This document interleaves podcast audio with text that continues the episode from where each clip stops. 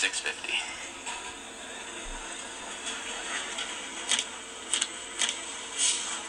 I can't accept that. Why not? Because it's not real money? Well, that's not a real breakfast. Come to Denny's for a real breakfast that's made fresh and made just for you. It's the complete breakfast trio, starting at just $5.99. Go buy yourself something nice. Denny's, real breakfast, 24-7.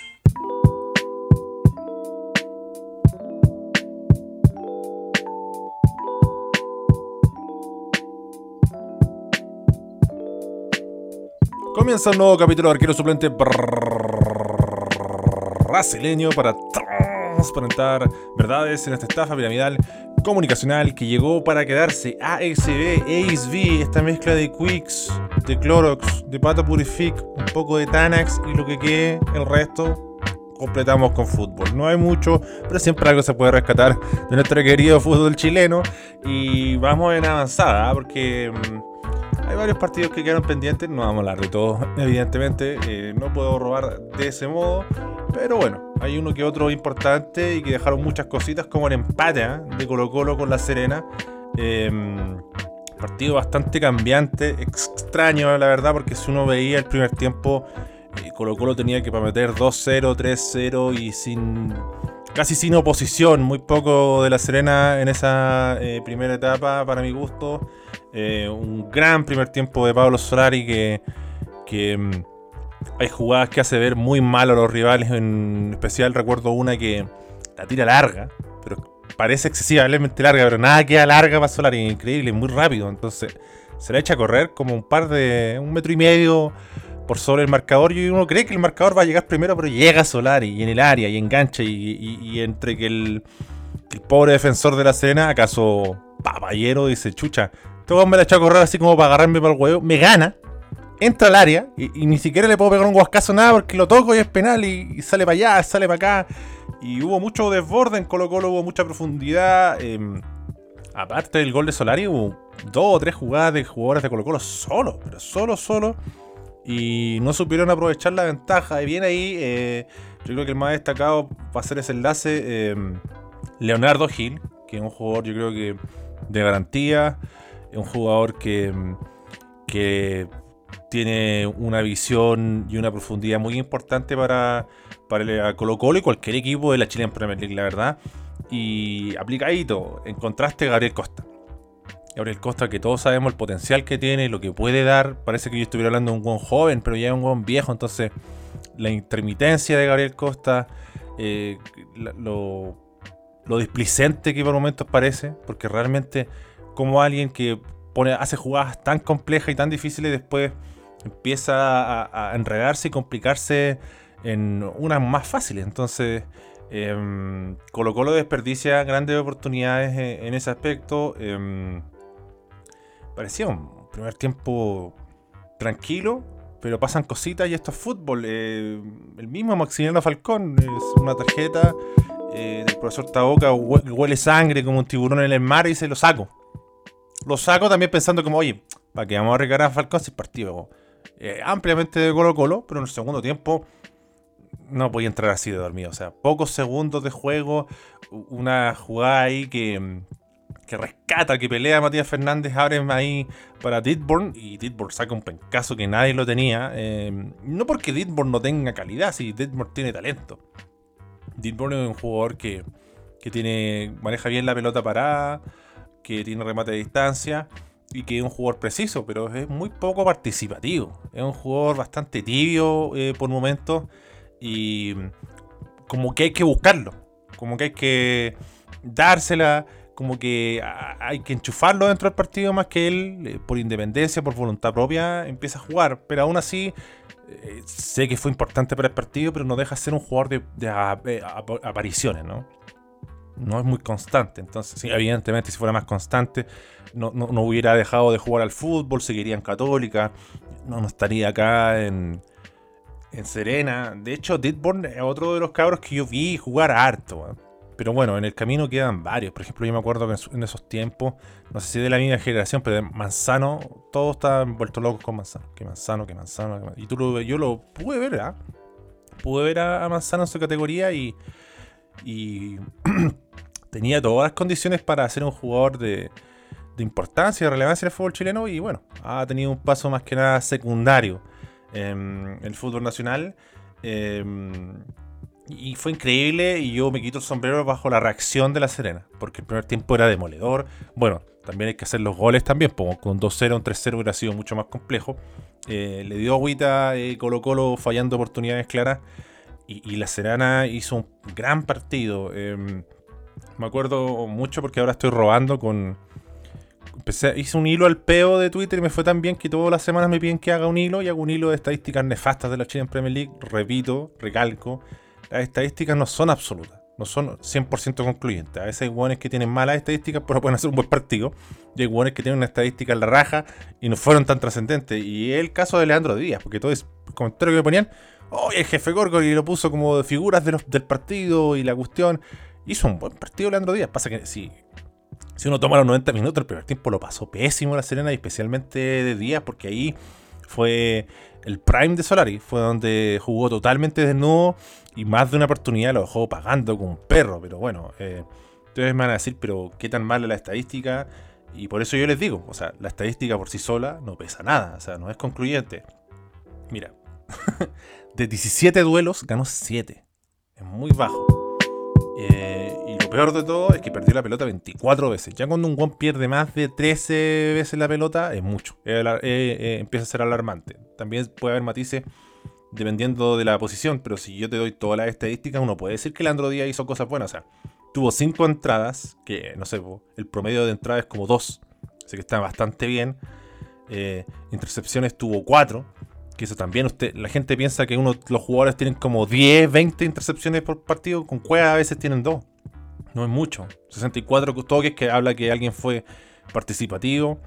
Y, con ese nivel de toques más los pases que intentó dar, tuvo un 75% de precisión. Entonces estamos hablando de un jugador que, claro, participó harto, la embarró harto, pero en, el participar también encontró buenas jugadas. O sea, eso no, es para nada sencillo. Entonces ahí em, se va como redondeando realmente y con lupa se va persiguiendo lo que un jugador pudo ser o no hacer en el partido. ¿Tendrá que mejorar esos detalles? Sí, porque imagínate si no la perdiera tanto, o no perdiera tantos duelos, sería un jugador mucho más serio. Aunque nosotros, bueno, nosotros, eh, todos conocen a Leandro Díaz, yo creo, porque es un jugador ofensivo, no, no les marca lo suyo.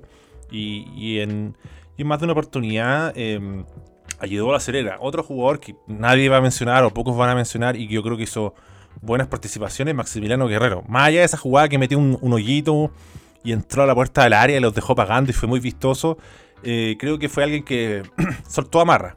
Eh, eh, siempre como que da muy poco, creo que en este partido, también en base a, la, dificultad del rival. Creo que vi a un, Maximiliano Guerrero que se quitó un peso encima, que jugó con, desparpajo, con, con esa Em, electricidad que tiene que tener un, alguien que va a abrir la cancha, ¿no? Eh, pero que más me sorprendió a mí, em, por ejemplo, aquí si veis Cristian Elves tiene unas estadísticas de mierda, pero a mí me parece que hizo un gran partido para darle equilibrio al equipo, eh, papayero y serenense. Y si hablamos de equilibrio, yo creo que lo de Matías Fernández fue impresionante. O sea, Matías Fernández con una disposición, con unas ganas, porque eh, uno como que se acuerda más del Matías Fernández de 2006, lo que hizo en la Fiorentina, pero el Matías Fernández desde que llegó a Chile, muy poco, porque evidentemente físicamente las lesiones lo, le han pegado muy fuerte y lo físico no es lo suyo, pero vi a Matías Fernández más de una jugada a trancar, ir a disputarla, ganarla, no solo disputar, ¿no? ganarla, armar jugadas de la nada, em, sorprender a, más de un, colocolino con, con, presiones altas, insospechadas de, Matías que que realmente redondeó un buen partido. De hecho, para seguir choreando con la estadística, metió cuatro pasos, cuatro pases clave. O sea, eso es muy elevado. Tuvo una gran ocasión eh, creada también dentro de las estadísticas y por ahí si lo veis en profundidad empieza a guatear, pero hasta ahí no va. O sea, 3 de 5 balones largos, ustedes tienen que entender que eso es bastante bueno. O al menos es aceptable. Sí, perdió de, 11, de 11 duelos, eh, solo pudo ganar 5. y perdió la, la pelota 16 veces. Pero si me, vaya a dar cuatro pases clave, piérdela. O sea, arriesgaste. Te la jugaste también, ¿cachai? No es como que diste pases para el lado o para atrás. Entonces, em, me gustó el partido de Matías Fernández porque le metió músculo hasta donde ya no le quedaron. Le metió fuerza y eh, garra y no sé si decir otra faceta. Yo sé que, que, en, su paso por Italia sobre todo lo, lo fueron manejando para jugar ahí de medio centro. Eh, pero más que nada se defendía con la técnica y la posesión más que de ir a apurar a alguien o morder. Pese a que podía hacerlo por, por momentos.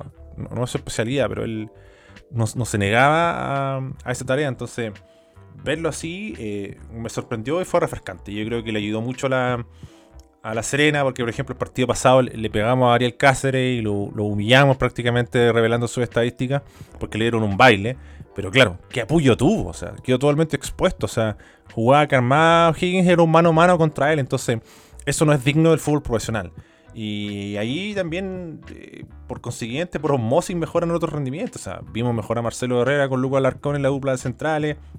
Tuvieron que marcar a, Lucero, o sea, no cualquier jugador, ¿cachai? Entonces, eh, en ese aspecto yo creo que me, gustó el espíritu guerrero de la Serena.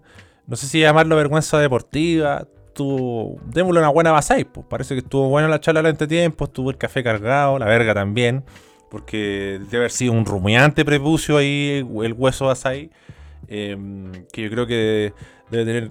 Yo soy tengo la convicción que, que en su pene debe tener un parche enflo, como tenía en, sus- en sus tiempos. Ustedes dicen, ¿qué mierda el parche enflo? Según mi hermano se llama parche enflo. Ese parchecito que se ponían los futbolistas noventeros en la nariz. Que tenía como cap- capacidad, te daba más capacidad de respiración, aeróbica, una gran mentira. Y el gran estandarte de, de eso, de ese look, de esa tendencia, eh, fue el hueso Basai. Yo debo decir que mi, cuando era chico, eh, más de un amigo se ponía así un parche curita. no, no les daba el parche enflo, no sé cómo se llama. Para mí, para los peñaflorinos, por mi hermano, era parche enflo. Ahora, ¿cómo se llama la weá? No tengo la menor idea, ya nadie lo usa, así que tampoco mucho importa. Así que mm, viene la reacción La Serena y viene en sostener el partido también porque parecía que Colo Colo despertaba, parecía que Colo Colo volvía y siempre se la arreglaba para volver a, a- inquietar. Eh, Marcelo Estigarribia, un gran despliegue también en ese aspecto que, que ayuda. Entró filoso también. eh, Paredes, Richard Paredes, me, me gustó su ingreso, generó peligro. Faltó soltarlo un poquito antes. Desde acá es fácil, lo tengo entendido, pero estamos claros. Pero eh, estoy cada vez más electrodoméstico entre tanto asado y borrachera, pero. Puta, Richard, Juan, tuviste una para soltarla antes y era gol, gol pegado, así. De hecho, te, te ganaste una falta, recibiste unas faltas de más por no soltarla antes. Entró poquito Cristóbal Jorquera, eh, no hay nada que decir de su ingreso, pero yo creo que eh, puede ser una variante muy importante para la Serena, eh, sobre todo para tener otro matiz, porque mostró garra, ¿no? Sobre todo con Herve y bueno, con la disposición de Matías Fernández, pero hay que tener de lo otro también. Y bueno, un Cristóbal Jorquera que yo creo que lo único que lo complica son las lesiones. O sea, un Cristóbal Jorquera en condiciones normales puede sentar perfectamente en la banca a Santiago Ditborn, que no se va a poder salvar todos los partidos por meter un tiro libre eh, teledirigido. Así que la preocupación en, Colo Colo, Gabriel Suazo también ahí. eh, lo vi débil defensivamente y, y como Emiliano Amor muy complicado. Muy pendiente de salvarle la raja a otros hueones.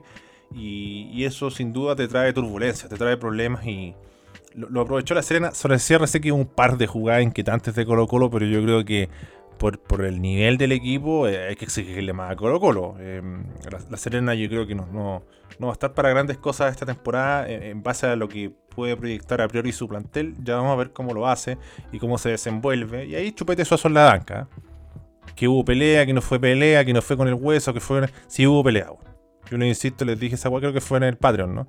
Eh, no porque un guan diga, no, no va a pelear, listo, se acabó, no hubo pelea. Eh, Juan sale a defenderse nomás. Así que muy bueno es el chupete suazo, pero también muy bueno para. Muy medio rompe camarines también por sus antecedentes. ¿ah? En, ese aspecto no, no es tan fresco como se lo ve ahí entrando al área y definiendo como un dios del fútbol. Así que, bueno, todos jugadores tienen sus luces y sus sombras y, y en este partido quedaron claras. Así que me tapó la boca la Serena, así que transparente. Yo no daba un peso por ellos y creo que fue un partido bien, bien, bien decente. Mucho más que decente. Yo creo que un partido para demostrar que pintado el equipo papayero no está. Así que dejamos el partido de Colo Colo y pasamos a, pasar rabia. Hay que pasar rabia. Eh, Universidad Católica 2, Unión Española 1. Eh, puta, weón.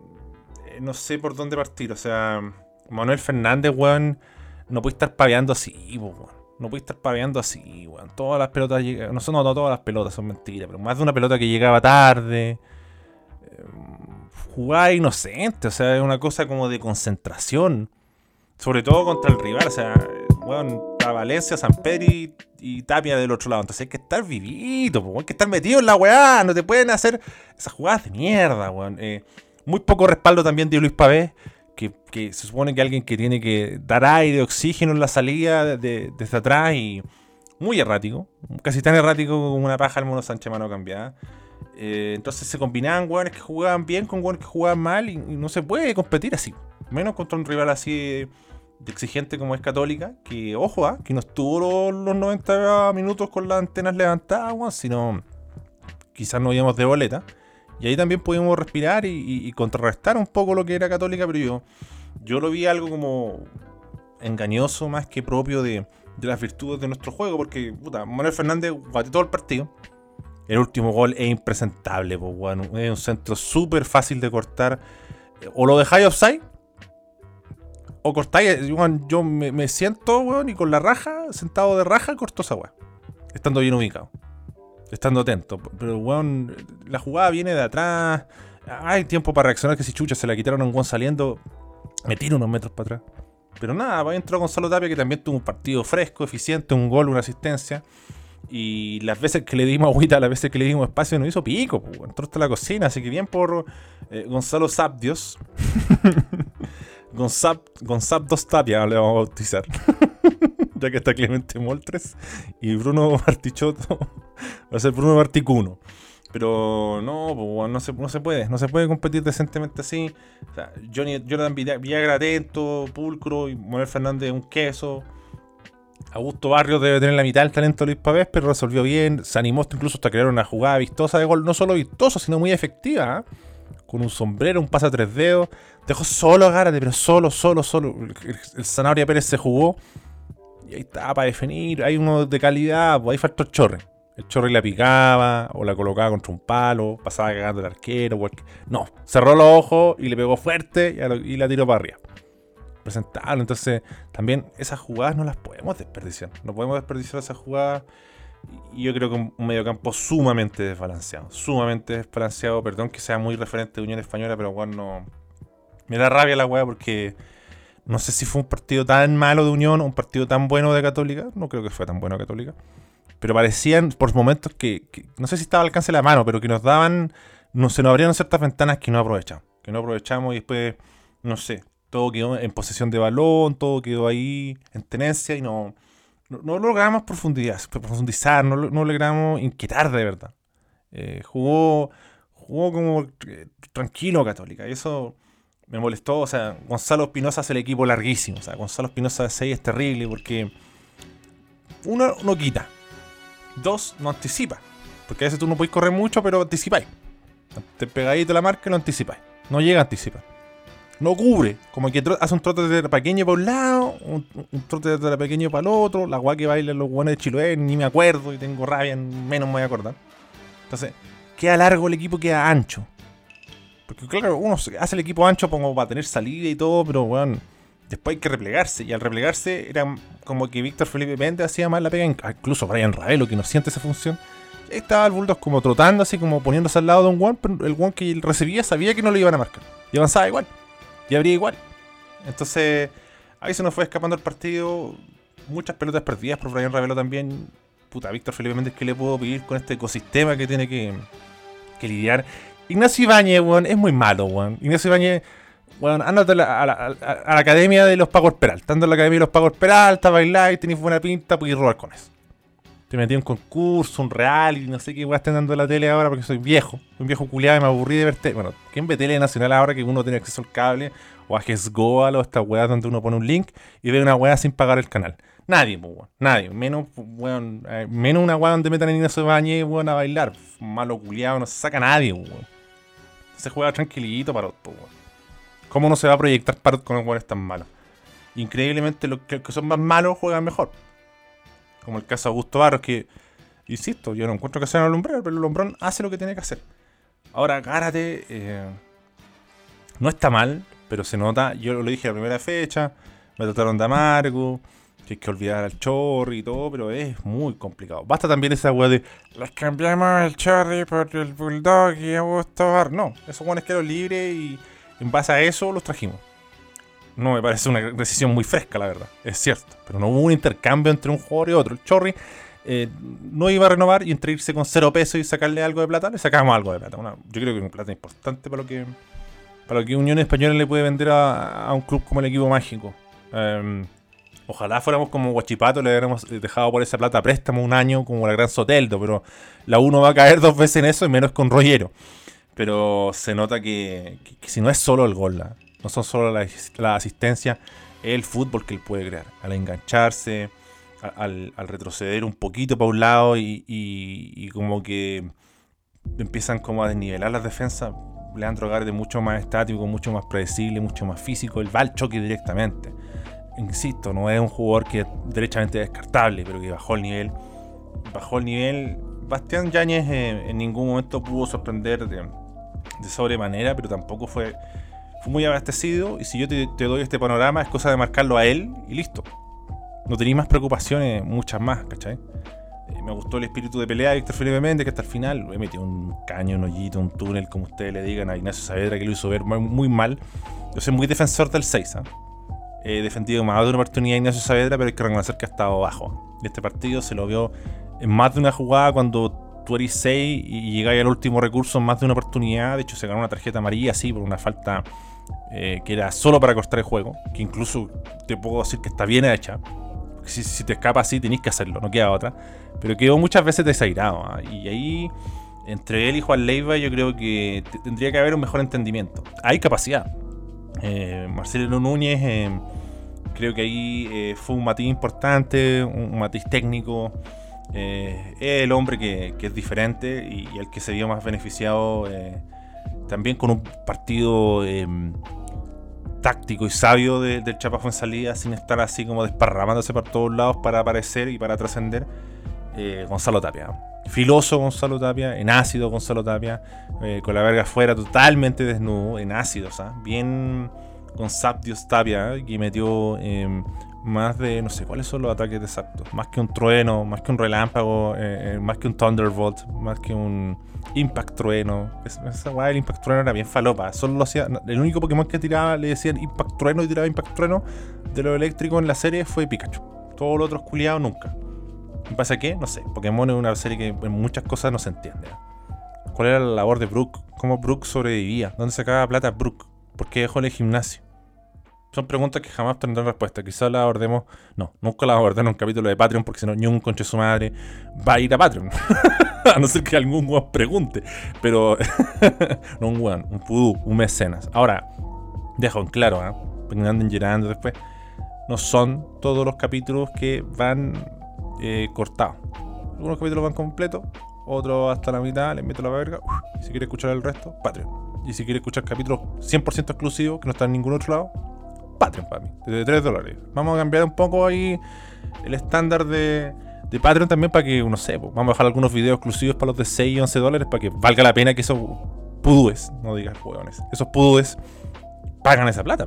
Así que hay, hay material abundante en Patreon, así que no, me pueden cuidar por ello. Em, fresco Diego Valencia, otra gran incógnita, un jugador que sigue teniendo grandes em, rendimientos, un jugador que sigue siendo importante para Católica, que se la arregla siempre para, para brillar eh, y que no está ni en las cómicas de la selección. O sea, me gustó ese comentario de Guarelo diciendo, oye, parece que los goles de Valencia no se ven en la selección porque el Lazarte culiado no lo llama nunca, pues, tenía que llamar tiene que llamarlo. O sea, no puede faltar Diego Valencia en la nómina.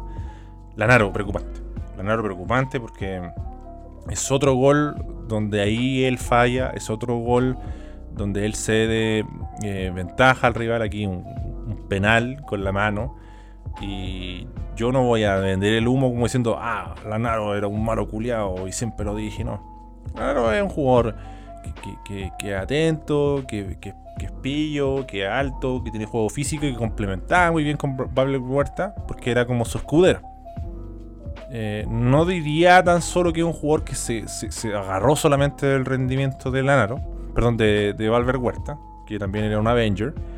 Em, pero yo creo que pasa más, no por lo que hizo antes, no tenía antes, sino que tiene una edad avanzada también. Pues, entonces el, declive eh, o la decaída de su nivel, ojo, ah, para la gente que no entiende, o sea, decaída de su nivel no, quiere, no implica que un huevón pase de jugar de 100 a 0, porque así lo entienden ustedes. O sea, puede pasar de jugar a 100 a 75 y un poco más lento y es imposible que no se vayan notando eh, las costuras. Pues además, eh, menos del tipo de jugador que fue en incluso en su prime. Así que esto es polémico. César Bravo, eh, yo te tiro centro, te apoyo, pero lo tengo que decir. Sé que más de un hueón me va a apoyar, pero César Bravo, weón, no, Quieres seguir escuchando este capítulo y revisar más material exclusivo, te recomiendo hacerte miembro en Patreon. ¿ah? Desde 3 dólares ya vas a tener acceso a todo este contenido y así podrás apoyar a este proyecto, darle continuidad y también regularidad. Así que muchas gracias a la gente de Patreon y tú, Pudú, que todavía no lo eres, te invito a ir a Patreon y buscar Candongazo Chile para hacerse miembro. Hay diferentes tiers, hay diferentes categorías, pero desde la más pequeña desde 3 dólares ya tienes acceso a contenido exclusivo como este. Así que si quieres escuchar este contenido, si quieres apoyar a ASB y quieres que te deje de meterte la verga, te recomiendo hacerte miembro en Patreon. Así que muchas gracias a la gente que está ahí y a la gente que también escucha y da ideas. Todos aportan su granito de arena y yo estoy sumamente agradecido. Soy Juan Candongazo y me despido del micrófono de cacao de Spotify.